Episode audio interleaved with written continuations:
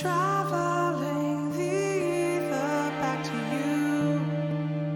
to a land so far away i feel the distance and between a fragment of the world that used to be. Hello，大家好。刚才大家听到片头曲呢，来自我昨天和前天，反正我和室友花三天时间看完了一部动漫，就是它是一部十三集的动漫，第一季加上一部剧场版。这部动漫的名字叫做《来自深渊》，然后这个是它这个音乐是它第一集的片头曲，叫做《Underground River》。嗯。这个这个动漫 为什么要 我为什么要看这个动漫？这个动漫因为是，呃，我的室友他就是，呃，看了漫画，觉得这个剧情很有意思，这个意有意思要加上引号，然后他就说，嗯，你要不要看一下漫漫画？然后我说，但是我觉得最近有点不太想看漫画，然后有点压力。然后他就说：“嗯，那咱们可以一起看个动漫。”然后我们也没，我也没看动漫呢，只看了漫画。然后说：“行吧，那大家一起看个动漫，看一下。”然后就，然后就看了，然后看完就是感慨万千。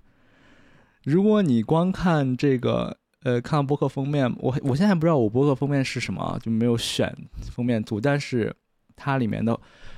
总可以预想到，它是一个很可爱的画风。你可以看我的博客封面，它是这个动漫是一个很可爱的画风，人都是脸都是圆圆的，然后眼睛大大的，不是那种嗯巨人的那种有点偏写实的画风，但是 它的治愈程度比巨人有增无减。我先给大家讲一下这个动漫讲了一个什么故事吧，这个故事。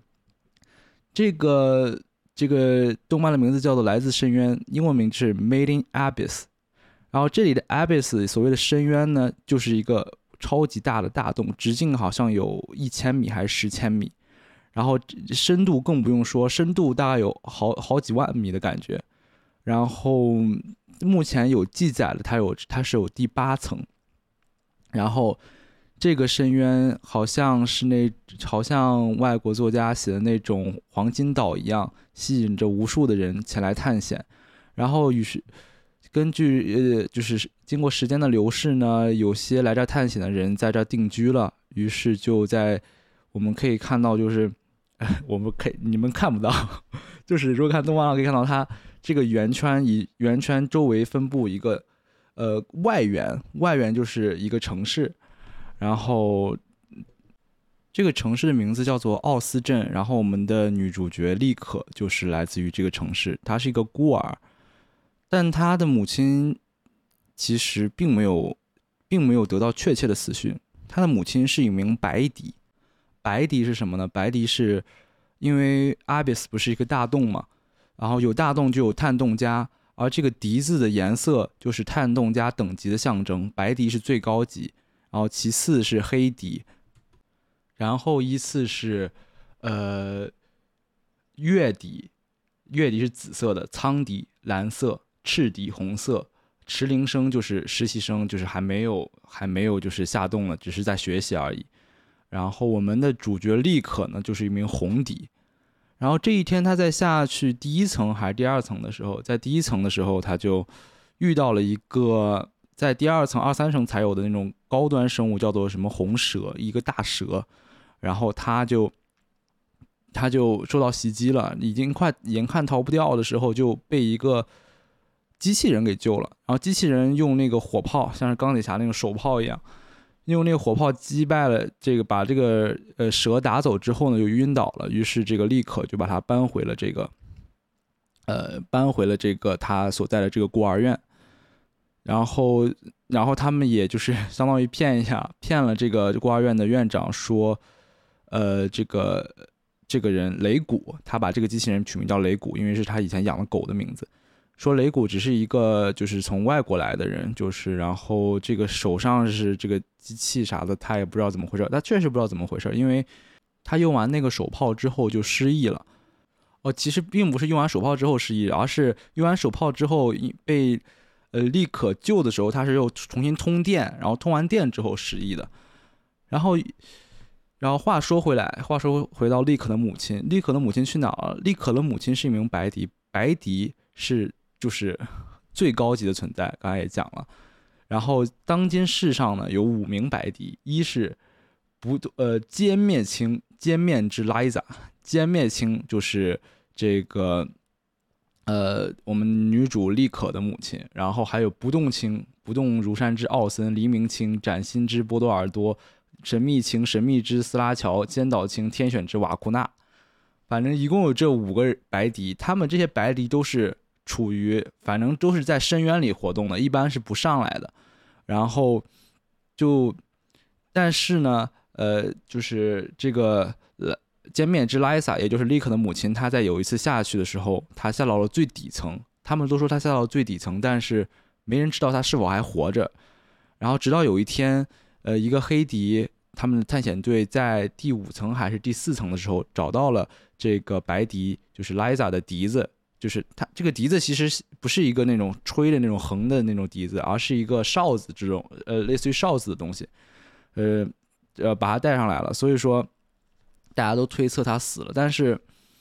Liza 还呃不是 Liza，Lico，Lico 还是想去，就是一探去也去到最下面一探究竟，但是。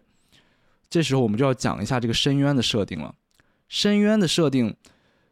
它的定义是下下洞容易，上洞难。就是你从下面从上往下走的话，相对于从下往上走的话是比较容易的。因为为什么呢？因为深渊是有它深渊的诅咒的。深渊的诅咒是什么呢？深渊的诅咒就是。你下去的时候只需要根据地形下去，但当然这一路上也有很多艰险，比如有怪兽的攻击，有什么地形很高会被摔死之类的。但是如果你从下往上的话，就要面对诅咒。这个诅诅咒越深的话，你往上越往上往，就是就是你在越深处，你越往上走的副作用就越强。就比如。你从第一层呃往上走的话，那就是那只是轻微的晕眩和呕吐感。然后你从第二层往上走的话，就是严重呕吐感、头晕，然后神经麻痹。第三层往上走就是失重、失失去平衡感、幻听、幻觉。然后第四层就是浑身剧烈疼痛、全身冒血。然后第五层就是五感丧失、自残。第六层就是丧失人性了，就是失去了就是人间失格了，失去了做人的资格了，或者死亡。然后第七层返回就是绝对的死亡。所以说，你你可以安然无恙的下到第七层，但是你从七层上来的话，那就要面对强烈的副作用。所以说，作为一个十二岁的立刻想下定这样的决心，也是很很值得令人尊敬的吧。然后，于是他正好有这个机器人，而且这个机器人好像这个机器人雷古啊，他好像不会受到深渊的副作用的效果。于是他们俩就，但中间我省略了很多，就是呃支线剧情。于是他俩就结伴了下洞了。下洞呢，首先，下洞首先所去到的目的地是由于第二层的不动青之奥森，就是这个奥森呢是其实是歼灭青莱莎，就是呃女主的妈妈的师傅，然后他的能力呢是，当然不是每个人都有自己特殊的能力，但是他的能力是，呃不动青的能力是力气巨大无比，然后可以举起很重的东西，然后。就是也是有有武力值在的，他呢，他呢先是试探了这个呃立克和雷古一番，就是试探，说是试探，其实就是暴打了他们一番，然后测试了一下他们的能力，然后又把他们丢到森林里十天，然后去这个呃去生存野外生存，然后还叮嘱这个雷古不要用他的火葬炮。火葬炮是什么？火葬炮就是我刚才说的像钢铁侠手炮那个东西。然后它的有个设定就是，如果雷古用一次，呃，它雷古有个头盔，头盔是显示着雷古还能用多少次火葬炮的次数，然后次数用光之后呢，就相当于雷古就只有伸缩手臂这一个技能了，而且他的火葬炮每使用过一次，就要经过就要在十分钟内就会陷入一个两小时的沉睡，就是有技能 CD 的，所以说在经历过这个不动青奥森的试炼之后呢，他们来到了这个。来到了第四层，来到第四层，他们遇到了一个兽人，呃，我们可以说是兽人，但是他其实并不是在这个这个里面的设定里并没有兽人啊，他是样子像一个兔子一样的兽人，他的名字叫做娜娜奇。为什么他不是兽人呢？他的其实学名叫做生骸，生骸我们可以理解为僵尸的这个角色，嗯，但是他是一个可以思考的僵尸。呃，还记得之前我们提到的，就是从第六层返回第五层，它有一个叫做丧失人性，然后就是人间失格嘛，失去做人的资格，然后在很特殊、很特殊的情况下，可以产生出像娜娜明这样可以，呃，不，不是娜娜明，娜娜明是。就是回战里的娜娜奇这个里面，呃，像娜娜奇这样可以思考的生孩的这种情况，嗯，当然这种情况也是一个 刀啊，也是个刀，就是一个让人让你接受不能的一个点。成为生孩，成为这种可以思考的生孩的，呃，好处是什么呢？大家还记得之前说每一层上去都会有诅咒吧，对吧？呃，如果是生孩的话，他就不被判，但是因为这种诅咒是只针对于人的诅咒，如果他被判定成生孩的话，那就不是人了，所以说他的这个诅咒就不会再对自己生效，那些头晕呀、浑身流血啊，呃，都不会这个，呃，都不会出现了，所以说这就是，呃，娜娜奇被造出来的原因，有人在做这样的实验，接下来我们就讲就要讲到这个实验了。哦，讲这个实验之前，还是得提一下，娜娜奇家其实并不只有娜娜奇一个人，这里的人是打引号的人，其实还有一个类似于，嗯，寄生兽的一个趴在地上的只会啊啊啊叫的一个可可，也不是可爱生物吧，就是类似于软体动物一样的呃存在。然后这个东这这个生物呢，我们会在实验中讲到。好，我们接下来讲实验。这个实验是由黎明清邦多尔多他的一个实验，他黎明清的呃这个实验基地呢，它是在第五层，然后它有一个类似于电梯的装置，是通到第六层的。然后他的实验就是召集一批童男童女，然后。呃，将它位于放置于这两个电梯之中，但是这个电梯并不是普通电梯，这个电梯会将上升所带来的诅咒从两个人身上转移到一个人身上。也就是说，一般的话，上升的话，呃，两个人都会受到诅咒，对吧？但这个装置可以把两个人受到诅咒都都转移到同一个人身上，而这个 MIDI 和娜娜奇就会就是这个两个实验的一个产物，就是这个实验的一个两个产物，他们。当时米迪和娜娜奇都是这个在波奥斯村这个非常奥斯镇非常贫穷的，就是底层的人物，底层的小女孩，每天吃不饱饭，然后去这都是去捡垃圾吃的。然后他们就黎明清他到了这些这种地方，就是说你们愿意成为探险队吗？你们愿意为这个阿比斯的嗯就是探索做出贡献吗？那就加入我们的这个实验小队吧。然后他们以为是。我们到地底下是去一些挖矿呀，就是干一些这样的事活，并而其实呢，呃，这个黎明清只是想用他们的肉体做实验而已。然后，当然实验过后，MIDI 他他们两个人是相爱的，他们两个之间可以说是友情的爱。他们相这两个人相爱的两人呢，他们呃从这个第六层这个电梯上来之后，MIDI 变成一个。变成了就是之前我所提到的类似于巨生兽的一个软体的生物，然后它好像也没有神智了，只会啊啊的叫。然后这个呃娜娜奇就变成了一个类似于兔子的兽人，然后像兽人一样的人，毛茸茸的，然后还有理智，还能说话，然后还不会受到上升诅咒的效果了。嗯，然后然后时间回到现在。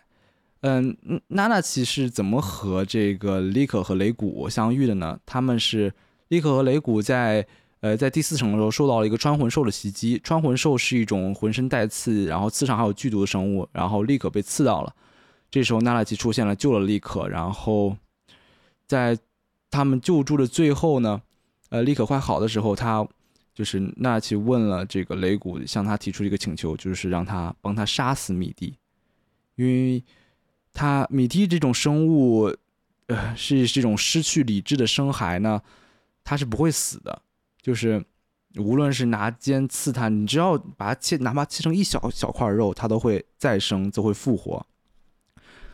然后，嗯，立刻呃不是立刻，就是纳拉奇就想，如果以后我死了，那他还要承受这种痛苦，就是不断复生，不断被刺到，他甚至还是能感到痛觉的，哪怕他只是单纯的反应，并没有理智了。但是他不想米迪再受到痛苦，所以说想让雷古用他的那个火葬炮帮妈帮这个纳拉奇把他这个米迪杀掉。这一点也是全片很感人的一点，就是说为了他的好，然后让他死。因为现在的米迪已经没有人的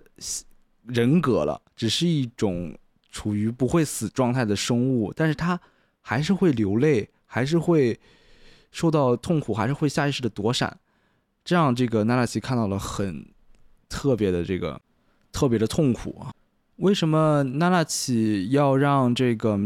雷古去杀掉米迪呢？因为他看上这个雷古的火葬炮。呃，像之前黎明清，他也对于这个米迪做过很多实验，研究怎么杀死他。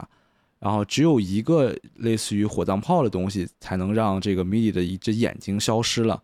所以说，他觉得，呃，纳奇觉得这个雷古这个火葬炮应该能做到这一点，就是让米奇没有米迪没有痛苦的死去吧，就在瞬间就是消失。嗯，然后他们就这样做了。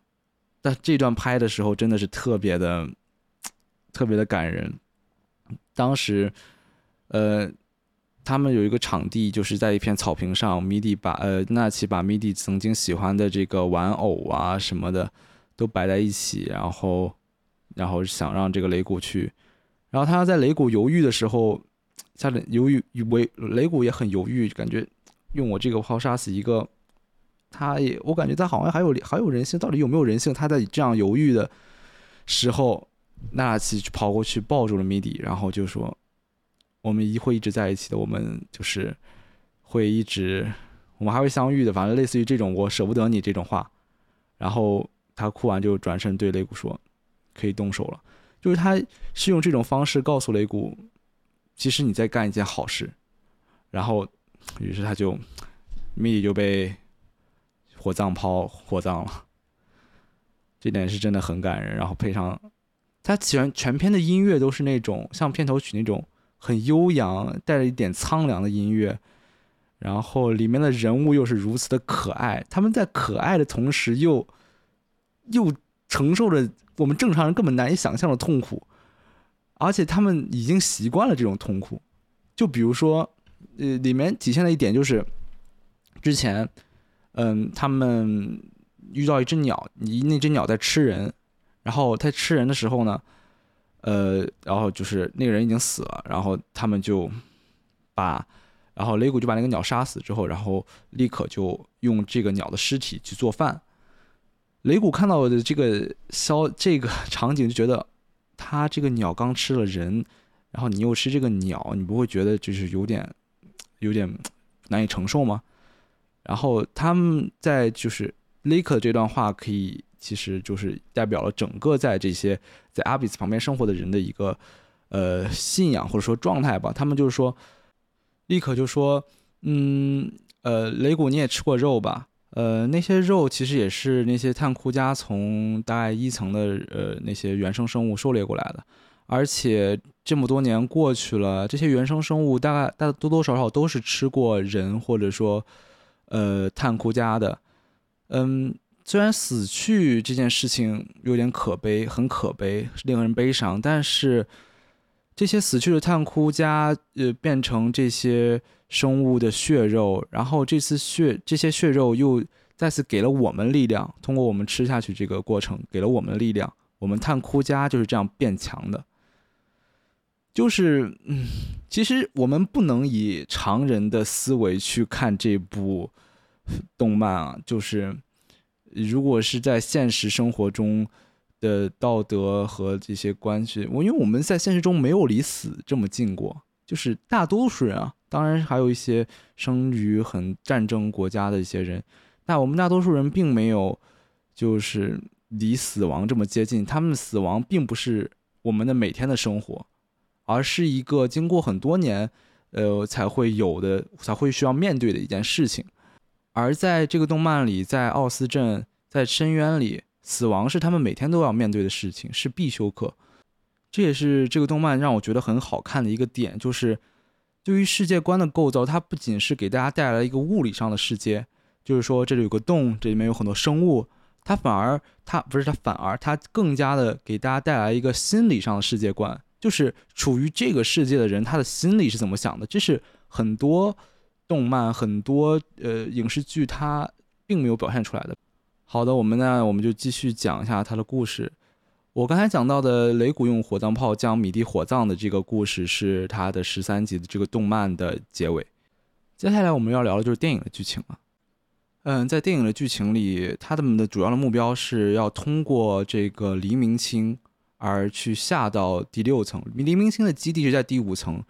从第五层下到第六层的有一个是有一个类似于传送门的东西。呃，它其实是一个从第五层到第六层需要下水。你可以通过，呃，有一个实力巨强的人是可以通过呃潜水直接潜到第六层的。但是，与稳妥的方法是通过这个黎明星的基地的中心有一个类似于潜水艇的装置。但是这个潜水艇如何才能进去呢？是需要白笛呃的来吹响白笛才能进去的。而但呃虽然这个利可有他的母亲的遗物，有他母亲的白笛，但是白笛它是不能就是传承的，它是只能是。通过持笛者本人才能吹吹响，所以说，就呃，他们如果想要通过这个潜艇进入到第六层的话，需要需要黎明清他自己呃他自己吹响自己的白笛，然后带他们进去。当然，黎明清是不想做这种事情的。然后，但是黎明清还是安排了他们的住宿。然后，但是，当然他也是不安好心。从我们之前对他的描述中就可以知道，他是一个很变态的。但是这个变态，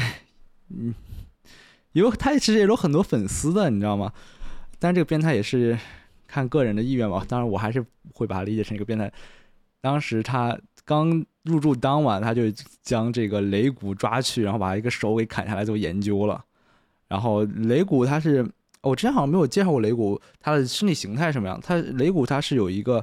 呃，他不是有两个手臂嘛？手臂是铁的，可以发射火炮。然后他的其实腿也是铁的，也可以发射火炮。然后他的手臂可以。呃，发射这个这个这个这个这个身长，每个手臂有四十米。在雷古研究之前，也就是他们刚到这儿的时候，他们认识了一个，就是利可雷古和娜娜奇这三个人遇到了一个叫做普鲁修卡的一个小女孩。这个小女孩管黎明清叫爸爸，但是还是通过我们之前对她的描述说，这种精神变态怎么会有儿女儿？他对这个米莉和娜娜奇做这种惨无人道的实验，然后他的小女孩他会怎么看他的小女孩？那还能正常的把她当成女儿来看待吗？这也是一个伏笔啊。然后，当然他遇到这个普鲁修卡了。普鲁修卡的是一个很天真的一个小女孩，她嗯很可爱，然后对这个雷古和利可、娜奇他们都挺好的。好了，我们先按下这个普鲁修卡的身世不表，然后讲他们。想到的解决方法就是主角三人团想到解决方法，主角三人团的解决方法就是强攻法。强攻法的意思就是打败呃黎明清，然后逼他用他的白吹响他们白笛，送他们到第六层。嗯，但是这个方法也失败了，在他们的这些精心谋划之中，他们这些用了一些地形啊这些巧妙的技巧房，最后将呃这个。雷古举起一块大石头，将这个黎明清砸到砸了，砸了只剩一半身子了。但是此时呢，陪伴着普鲁修卡的一个骑手，骑手是祈祷的祈啊，骑手，嗯，呃，走了过来，拿下了就是被砸成半个身子的黎明清脸上的面具，然后戴上了，然后相当，然后意识就转移到他这儿了，好像死去的那个是替身一样。呃，我们解释一下骑手这个设定，骑手这设定就是。其实就是手下的意思啊，然后这个就是戴上这个呃黎明清面具的骑手突然又变成黎明清了，难道死去的那个是呃替身吗？这是替身攻击吗？我当时看的时候也有这样的疑问，然后后来才解释到，其实这个里面有呃在深渊中呢有一个叫做遗物的设定，遗物我们可以看作普通那种修仙小说里的装备，我们可以找到很多不同等级的装备，然后。而黎明清就有拥有这样一个特殊的装备，这个装备的名字叫做精神隶属机，是波多尔德持有的遗物。它能够将使用者的艺术融入被触碰者的身体。这个意思就是说，它可以将自己相当，你可以理解，我是这样理解的，你可以理解为通过这个就是一个魂器制作器。大家看过《哈利波特》吗？伏地魔不是制制作了很多魂器吗？只要有魂器在，他就可以复活。而与伏地魔不同的是，那个这个黎明清他将自己的意识就是分给了他的骑手，就是他的手下们。人，他们手下就是时刻准备着被这个黎明清的意识接管。如果他上一具尸体死了，或者他只是想侵入这个身体的话，他就可以这样做。所以这就不是我所理解的替身的设定，而是他们这些骑手，他的手下们其实都是黎明清，都是他的魂器。这时候主角团也傻眼了，说：“我刚刚不是把他杀掉，怎么他又又还能这样玩呢？” 然后主角团只能就是说想想新方法了。当然，主角团想到新方法，其实还是强攻法，但是这种强攻法是在摧毁精神就是精神隶属器的情况下，然后继续强攻这个呃黎明清。然后当时，嗯，就是我们之前提到过，就是雷古他的头上头盔上有一个相当于电量显示器，显示他还能发射几几发火火箭炮，呃，就火葬炮。呃，这时候他雷古好像只能发射一两发了，于是他就想到可以充电，因为最开始的时候，呃呃，立刻他们唤醒雷古就是通过充电，但而这里面此时，嗯，在这个第五层的这个基地中。这个电量是远大于这个奥斯村的电量的，所以说拿这个充电可以相当于超级加倍将它的武力值。于是呢，他们就进去潜入这个基地，然后雷古去找到电线将自己充起来。利可那边呢去确定这个黎明清的位置，然后最后召唤雷古来战斗。计划呢是这样的计划，而在利可和纳纳奇探索的中间呢，纳纳奇就告诉了一个是这个动漫到此为止以来最黑暗的一个设定。这个设定的名字叫做弹药包。